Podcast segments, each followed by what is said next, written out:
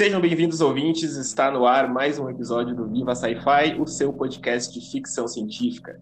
Eu sou o Thiago Meira e hoje aqui comigo eu tenho a presença de Morgana Pauletti. Oi, uh, eu gostaria de deixar bem claro que a Disney inventou o furry. Caraca! Vai, depois explane mais depois. uh, e também aqui comigo hoje uma estreia, né? Por, a Raquel foi para a geladeira junto com o Alexandre, que já está lá faz um tempinho. Ele saiu semana passada, mas voltou. Então, para completar a mesa hoje aqui, Denise Gaspar, a nossa pauteira. Oi, gente. Eu me inseri aqui muito na obrigação do Thiago, né? Porque ele não me queria aqui, mas eu fui muito incisiva. É, as, as, as calúrias estão fortes, né? Para quem não sabe, a gente tem um grupo e eu sou seguidamente caluniada nesse, nesse grupo, mas tudo bem, eu que mando e vamos embora. Uh, então hoje a gente vai falar de um um clássico, dá pra dizer que é um clássico, né? 2003 já é tempo suficiente pra ser um clássico, e é um filme que a galera, eu percebi que a galera gosta, apesar de ser um fracasso de bilheteria, uh, que é O Planeta do Tesouro, dirigido, é um filme da Disney, né? Então, o filme, ele é de 2002, dirigido pelo Ron Clements e o Joe Muskier, que aí já dirigiram juntos uh, Pequena Sereia, Aladdin, Hércules, Moana, né? E tem o roteiro que é baseado no romance A Ilha do Tesouro, do Robert Louis Stevenson, né? Um clássico aí do, da literatura mundial. E que também é um romance que inspirou a série Black Sails, que Sim, Denise, eu fui obrigado a falar, tu me obrigou a falar, porque tu é a testemunha de Black Sails. Né? é isso aí. Eu tô aqui pra então, obrigar as pessoas a fazer coisas. E, a gente, e a gente obedece, né? A gente obedece porque então, o filme ele é produzido né, pela Walt Disney, né? Ele é o 42º longa-metragem animado do estúdio e é a primeira que teve o lançamento simultaneamente nos cinemas convencionais e no IMAX. Ah, o IMAX é muito louco. Você já viu um filme no IMAX? Não. Não sei. Talvez eu tenha visto e não saiba. Cara, é muito louco, é uma tela gigante, né? É muito massa. Eu vi uma vez em Porto Alegre o Jurassic Park. E aí parece que é uma tela normal. Eu cheguei lá e falei, nada demais. Aí eu fui ver no cinema normal e, porra, tem muita coisa demais. E é muito diferente, é muito massa. Tá, então eu nunca vi. eu também não. É, a gente, todo mundo aqui é, é, de Caxias, né? E acho que tem só em Porto Alegre, mais próximo. Aqui.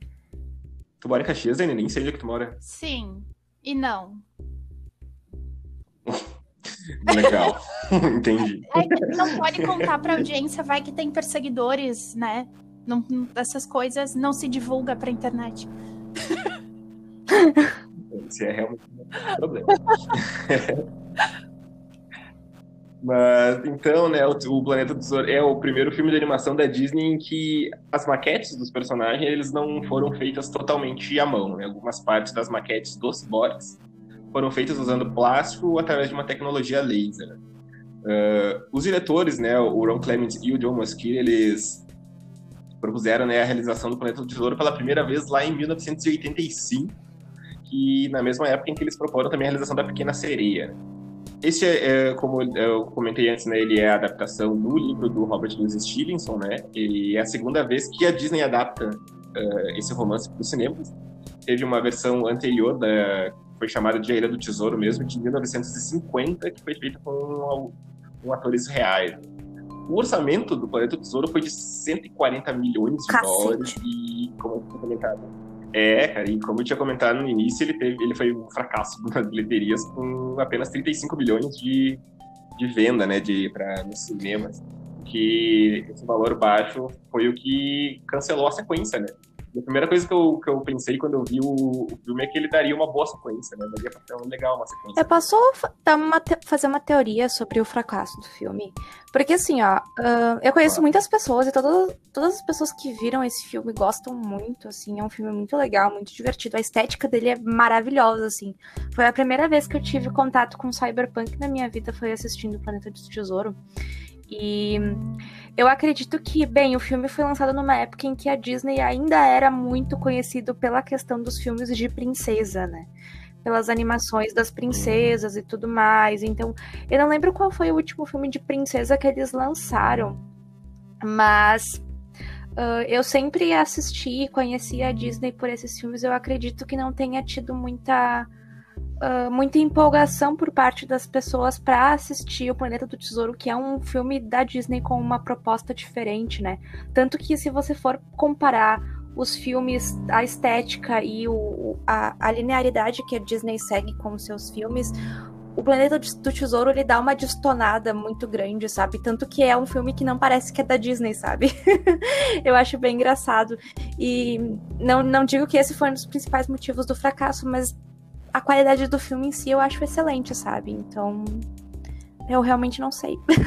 Outras coisas que eu li sobre não assim como o motivo principal, mas que eles teorizaram, é que como o filme foi pensado para 1985, e aí depois eles acabaram escolhendo ali a Pequena Sereia, eles já tinham um, sei lá, protótipo de filme idealizado. E aí acabou sendo lançado só depois, em 2002, 17 anos depois. E a gente sabe que a, a, no cinema, 17 anos é uma diferença gigantesca.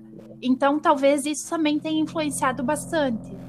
É, total, né? E ele tem mesmo uma é, essa estética bem diferente de filmes, uh, normalmente os filmes da Disney, né? E eu acho que essa inovação de estética deles foi, foi, foi bem boa. Eu achei. Uh, eu, eu tava comentando antes em off ali com, com a Denise que foi a primeira vez que eu assisti, foi hoje, eu nunca tinha visto Planeta do Tesouro. Né? Podem me criticar. Uh, eu não sou muito de animações, eu não, não costumo assistir muitas animações, eh, até as da Disney mesmo, nem da Pixar, não, não é muito minha praia. Mas a, a, as que eu lembrava, assim, eu, eu realmente achei bem diferente. E, e, achei bem, bem, bem legal, assim, foi bem, bem surpreendente. Gostei bastante da trilha sonora também, achei ela bem legal. Dá bem essa questão de um, um, filme de aventura, como é o livro, né, do, do Stevenson, né, um, bem, um livro bem bem de aventura, bem lembra bastante Júlio Verne, bastante esses clássicos ali do, do, do século XIX, né? 19? Isso, 19. Uh, então, como eu falei com vocês, né, foi a primeira vez que eu vi, eu não tinha visto ainda, né, eu queria saber qual é a relação de vocês com o filme, né, vocês já conheciam, quanto vocês gostam desse filme, né, se quiser começar, Denise, eu sei que tu é também a, a, a louca do Planeta Sim. Tesouro. Pro público que ainda não sabe, eu obrigava meu pai na locadora toda vez e pegar esse filme. E era quase todo fim de semana. Ele odiava, ele não aguentava mais ver um filme. E isso foi assim, até, sei lá, meus 13 anos. Não sei. Foi, foi muito tempo. E aí, só depois mudei do meu filme preferido ali, mas então é muito tempo vendo esse filme. Uh, eu não sei dizer por que eu gosto dele. Mas eu acho que é a complexidade dos personagens. Todos os personagens são bem redondos, né? Uh, ali, por exemplo, o ciborgue pirata principal, ele começa aparentemente sendo um cara mau, mas aí aos tempos ele vai mostrando ali as camadas dele, mostrando que ele era uma pessoa sensível também e que ele sofria por isso, porque os outros colegas piratas dele eram bem maus, para falar a verdade. Tem um cara lá que corta a corda e faz o outro despencar do navio sem mais nem menos, assim, porque ele é mau. Uh, e aí ele vai se aproximando do Jimbo, que ali é o personagem principal, e ele vai mostrando tudo isso, todas essas camadas dele, mostrando que ele é um cara legal. E vê nesse Jimbo alguém para deixar uma talvez herança do que ele estava criando até então. Até naquele momento que eles se desentendem, ele sofre um grande impacto com isso, que ele não imaginava que ele ia para um caminho diferente. Ele achou que ele ia seguir ele o tempo todo. E eu acho que isso me chama muita atenção no filme. Toda a complexidade dos personagens e como tudo se encaixa tão bonitinho. E eu nem sei se era isso que tu queria saber, Tiago. Não, tá perfeito. Uh, e pra ti, Morgana, tu que, que, que, deu né, a ideia dessa pauta, né? Qual a tua relação com o filme? Já conhecia? Tu Qual é a tua relação um, com ele? Eu assisti a primeira vez, eu tava na escola e, um, e foi passado pra gente. Sabe como é a escola pública, né? Tipo, falta professor e tal, e tem que dar um jeito de acalmar as crianças. E aí eles, eles botaram pra gente assistir o Planeta do Tesouro. E o que, me o que me chamou a atenção no filme, eu era muito pequena a primeira vez que eu assisti, mas foi ali por 2003, 2004. Uh, a estética dele incrível. Eu fiquei apaixonada. Eu me brilhou os olhos assim. Uh, a primeira cena assim que ele tá voando naquela espécie de skate, naquele, naquela prancha voadora dele e ele passa pelo, pelos destroços e pela e por um, pelo que parece ser uma construção inativa, uma cidade abandonada. E uh, eu acho maravilhoso, assim, as cenas em que o navio, que não é bem um navio, que é uma nave, uh, começa a subir e, e tem. E, e, daí você vê toda a questão do céu com as estrelas e a, essa estética que mistura o, o antigo com o tecnológico, eu acho muito legal. Eu não sabia que existia um nome para isso, não sabia que era que, era uma coisa, né? Que era uma coisa que existia, que era uma coisa que era trabalhada. E eu fiquei apaixonada, eu achei muito bonito. Eu gosto muito do personagem principal, eu acho ele extremamente carismático. Uh, o antagonista também, eu sempre acho muito bacana essa questão de antagonistas, antagonistas que fazem maldades, mas também que tem o seu. que tem suas razões, que, claro, que os, os fins não justificam os meios, né? Mas uh, que tem a sua história, que tem a sua motivação e que tem o seu carisma. Eu acho ele muito carismático, eu gosto bastante dele. E uh, toda, uh, todas as, as, relações, que nem a Denise disse, as relações de complexidade que são que são construídas ali. Gosto muito da, da Capitã Amélia, eu acho ela maravilhosa, eu acho ela sensacional, eu acho muito engraçado o fato dela ser uma gata literalmente uma gata, um animal gato, e ela ter aquela personalidade dela e ao mesmo tempo ela ser super ser uma, uma personagem adorável e ser e ter aquela personalidade mais mais defensiva ao mesmo tempo. Então é a, essa complexidade dos personagens e a construção deles eu acho muito bacana. Eu sou muito fã desse filme, assim, e eu achei engraçado o que vocês comentaram sobre. Não sabia que eles eram os mesmos diretores de, de A Pequena Sereia e Moana, porque Moana é o meu filme favorito da Disney. Uh, depois que eu assisti Moana, assim, eu fiquei maravilhada. E gosto muito da Pequena Sereia também, então eu acho que eu acho que é o modo que eles fazem ali que eu gosto, então, sabe? Porque eu gostei de tudo que eles fizeram. Eu acho que é isso. Dando uma pequena sinopse, então, né, do, do filme, né, a história uh, começa com o pequeno Jimbo, né, o Jim Hawkins, ele é um...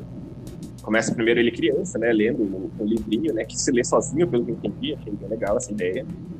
E depois a gente já vê ele, passa alguns anos, a gente já vê um adolescentezinho problemático ali, né, que, que só tá ali pra encher o saco da mãe dele, que é, que é dona de uma um restaurantezinho, né? Tipo uma estalagem, né? Que eles falam no filme, né? Eu vi dublado, né? E aí, um dia ele encontra um cara que cai de uma nave ali, dessa nave. Nave, nave, uh, nave barco, nave navio. Ali. Encontra um, um baúzinho, né? O cara deixou um baú que dentro tem um mapa que leva até o, um, o tesouro, né? Do Capitão Flint, né? O tesouro do Flint, né? Que é um que ele ele se lembrava das histórias quando ele era criança. E aí ele é, vai atrás né, desse, desse tesouro, porque tem uns caras ali, uns caçadores, né, uns piratas que também estão atrás desse mapa, né? E aí eles pegam ali uma embarcação com a Capitã Amélia, que é a personagem acho mais legal do, do, filme, é um dos que eu mais gostei. E eles vão atrás, né, do, desse, desse tesouro, né? E aí, queria, uh, nesse, a tripulação do, desse navio, né, que eles, que eles embarcam para ir atrás do tesouro, é, é uma tripulação bem suspeita, são os caras bem do mal ali, né, que são ali comandados pelo Cyborg, né, que é o, o John Silver, né. E aí eu queria falar um pouco da, dessa complexidade que vocês falaram, né, dos personagens. Eu acho que a do John, ela é a, a, a maior, assim, dessa, dessa complexidade, porque no início, né, tu já vê que talvez vai ser aquele vilão clássico, né, que se passa de bonzinho e aí ele vai depois passar perna. Não deixa de ser isso que ele faz. Mas vai criando, né, esse, esse lá, ele vai criando esse laço com né, ele vai essa relação, porque o pai do Jim, ele foi embora, né, abandonou a mãe de, criança ainda, né, e o, filho vai ter muito paternal com ele. Né? Vocês acham dessa relação dos dois, uh, do personagem, do John Silva? Né? Primeiramente, eu gostaria de falar sobre essa é uma coisa que a gente para pra pensar que é bizarro e estranho só depois que a gente cresce, né? Mas uh, é, são os alienígenas que eles são animais, né? E, e é, é, é, engraçado. é tipo literalmente furry, né? É os, é os bichos em pé e tal. E eles têm características humanoides, mas eles têm uh, uh, expressões faciais e eles têm o formato de face de um bicho.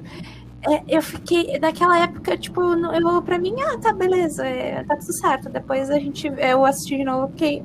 Hum. Aí tem essa tem essa relação que é construída da Capitã Amélia com o Dr. Doppler, né? E é muito bonitinho, porque é tipo, é, é, é, aquele casal, o casal que não tem como dar errado, né? Que é ela toda brava e ele todo bobalhão, né? É maravilhoso, eu amo eles. Gostaria de, de só ressaltar o relacionamento deles, que eu acho, que eu acho muito bonitinho. Um, e essa questão da, da figura paterna que o Cyborg tem com o Jimbo e vice-versa, eu acredito que, do fundo do meu coração, assim, eu não gosto de passar pano pro vilão, mas eu sempre acabo passando pano pro vilão, sabe? Porque eu gosto muito dos vilões. E. Uh, tanto que a minha gata se chama Úrsula. e. Ela. Uh, eu acredito que ele gostava do Jimbo, sabe? Uh, por mais que ele tenha cometido aquele ato e, bem, aconteceu tudo o que aconteceu, sabe? Eu acredito que ele nutria uma, uma relação pelo Jimbo e eu gostava da relação deles. Uh, claro que depois ficou estranho e ficou bizarro e tal, mas ele, eu acho que ele é um personagem que ele, uh, que ele combina muito se ele fosse ser um coadjuvante, sabe? Se ele fosse, se fossem pegar esse personagem ali e mudar o caráter dele ou distorcer para algo que fosse bom ali e colocasse ele como sendo um aliado, Uh, ele seria muito carismático, ele seria um dos favoritos, sabe? Mas eu também considero ele um bom vilão. E gosto muito do Jim, gosto da relação que ele tem com a mãe dele, sabe? uh, de tipo ele ser um adolescente que causa confusão, que se mete em crenque e tal, mas ao mesmo tempo ele ser um filho amoroso, ele ser um filho que gosta de que cuida da mãe e a mãe que gosta e que cuida dele, sabe? Eu acho isso bem eu, e essa relação da mãe solteira, da mãe solitária com o filho, sabe? Uh, é uma coisa que a Disney não costuma fazer tanto, sabe? E eles abordaram bem de uma maneira bem interessante. É uma coisa que até que eu reparei, sabe? Que esses diretores fizeram, que aconteceu em Moana, que aconteceu na Pequena Sereia, que essas relações de pais e filhos, né? Porque Ariel tinha uma relação complicada com o pai, uh, o Jim tem uma relação complexa com a mãe, tem uma relação uma relação complexa com o Cyborg ali, que ele constrói ali uma, uma espécie de paternidade entre eles e tal. Aí você vai até a Moana, tem uma relação, a Moana tem uma relação muito complicada com o pai. Eu acho muito legal essa, essa complexidade que é construída uh, com esses personagens e com as relações interfamiliares. E é uma coisa que vem desde os dos primeiros filmes ali que foram feitos e quanto eles foram levando isso pra frente, eu achei isso muito bacana. E eu acho uma questão muito interessante de ser abordada, sabe? Uh, eu acho que é isso. Quero. Sempre. Eu sou a pessoa que discorda. Uh, vocês dois chamaram o Cyborg, o John, né? De vilão. Eu não acho que ele seja um vilão. Eu não sei direito como caracterizar ele. Talvez anti-herói, talvez não, não sei. Mas assim, até em Black Sails tem. Tô comparando aqui não por ser a mesma história, que não é, não tem. Não tem nada a ver, mas tem a ver porque os dois saem do mesmo livro, né? Então, lá a gente consegue ver muito mais claramente que o John Silver não é um vilão, ele é só um personagem que tem os seus dois lados. Tanto é que eu comecei falando que ele é um personagem redondo. E para mim é muito complexo caracterizar personagens redondos sendo bons ou maus. Então eu acho que vilão é uma palavra que não se encaixa para ele. não é a palavra para ele. Uh, tu falou ali também da mãe do do Jimbo e também tu falou da Capitã Amélia. Eu achei muito maneiro que elas são as únicas duas uhum. mulheres que aparecem no filme, se eu não estou enganada. Mas mesmo assim a gente vê ali duas mulheres fortes que pro ano de 1985, eu acho que foi o ano original ali que eles tinham pensado, e depois 2002 acaba uh, acaba sendo uma ideia muito é. pra frente, pra frente. Me enrolei.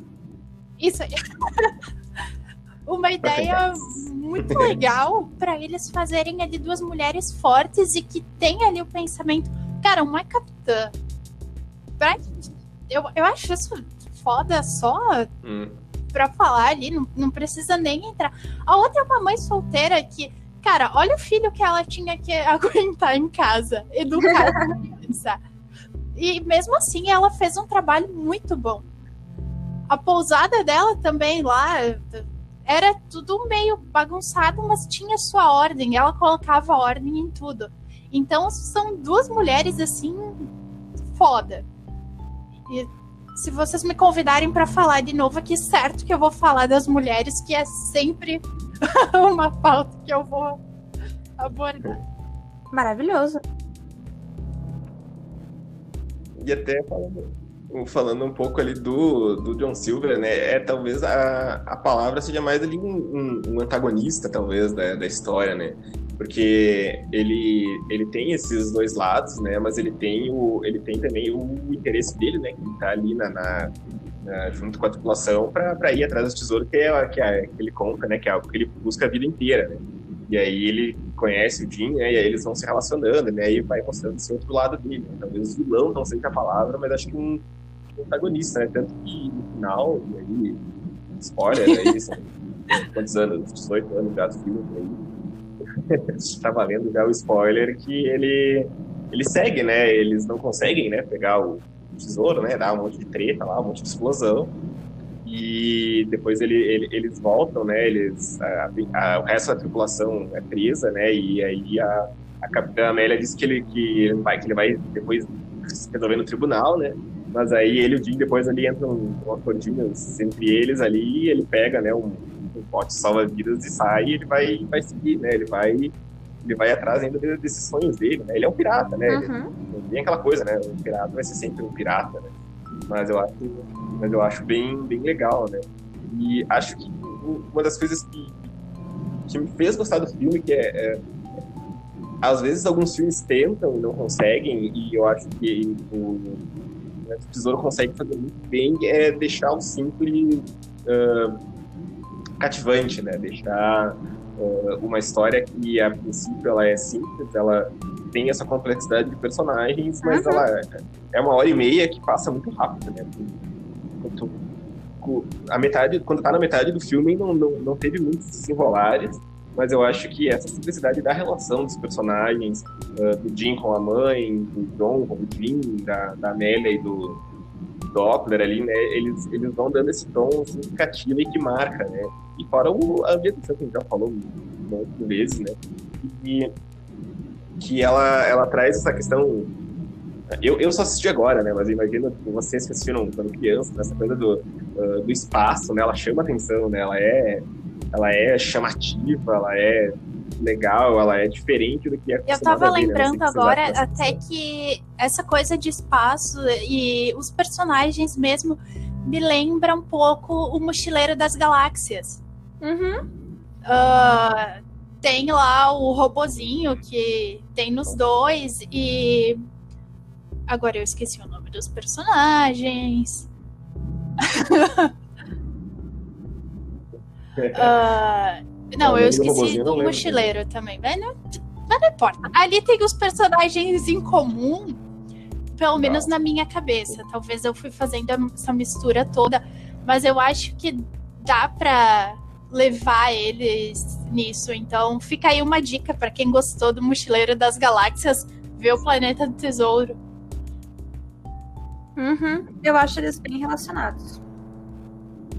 É, realmente, da, a casa do, Uhum. Um, Deixa Quer eu pensar. falar alguma coisa mais? Eu acredito que eu acho que eu levantei todas as minhas considerações. Eu acho um filme muito bacana, muito divertido. Uh, ele é muito bonito. Eu acho que eu comentei isso e eu vou comentar de novo. Eu acho ele um filme muito bonito. Uh, ele é muito bem feito, ele é muito trabalhado. Não sei se dá para considerar fotografia em uma animação, mas eu acho a fotografia do filme muito bonita.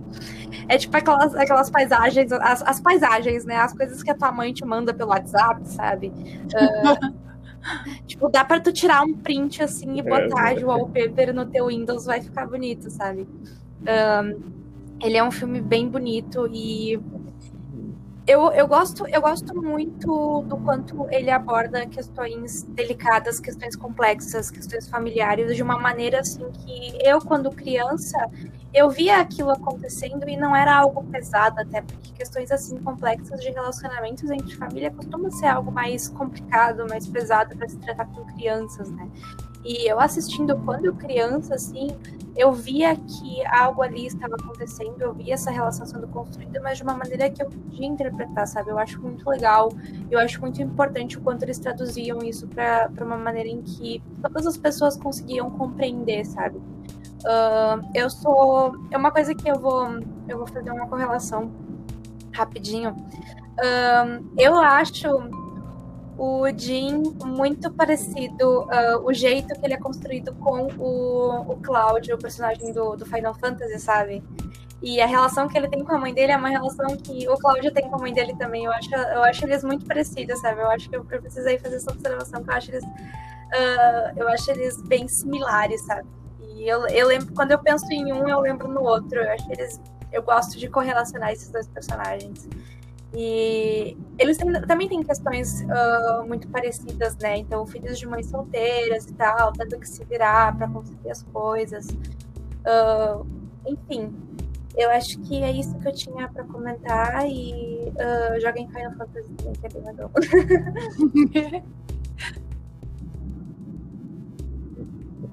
Uh, Quer acho fazer que... as considerações finais também, A Morgana falou da, da beleza, né? Eu acho o mapa extremamente lindo.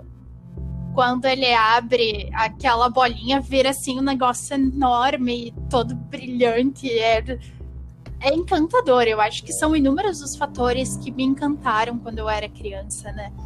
Até eu falei ali também antes da complexidade dos personagens, e eu acho que isso é ótimo para a gente conseguir entender também o mundo à nossa volta. Porque tu consegue ver que as pessoas são muito mais do que uma coisa só. Ninguém só é bom ou só é ruim ali. Cada um vai fazendo o que acha que é certo segundo os seus próprios ideais e o que passou na sua própria vida. E eu acho que isso é muito importante a gente entender. Então eu acho que esse é um filme da Disney que é muito mais do que princesas sendo beijadas contra a própria vontade, sabe? Esse eu passaria na escola mesmo.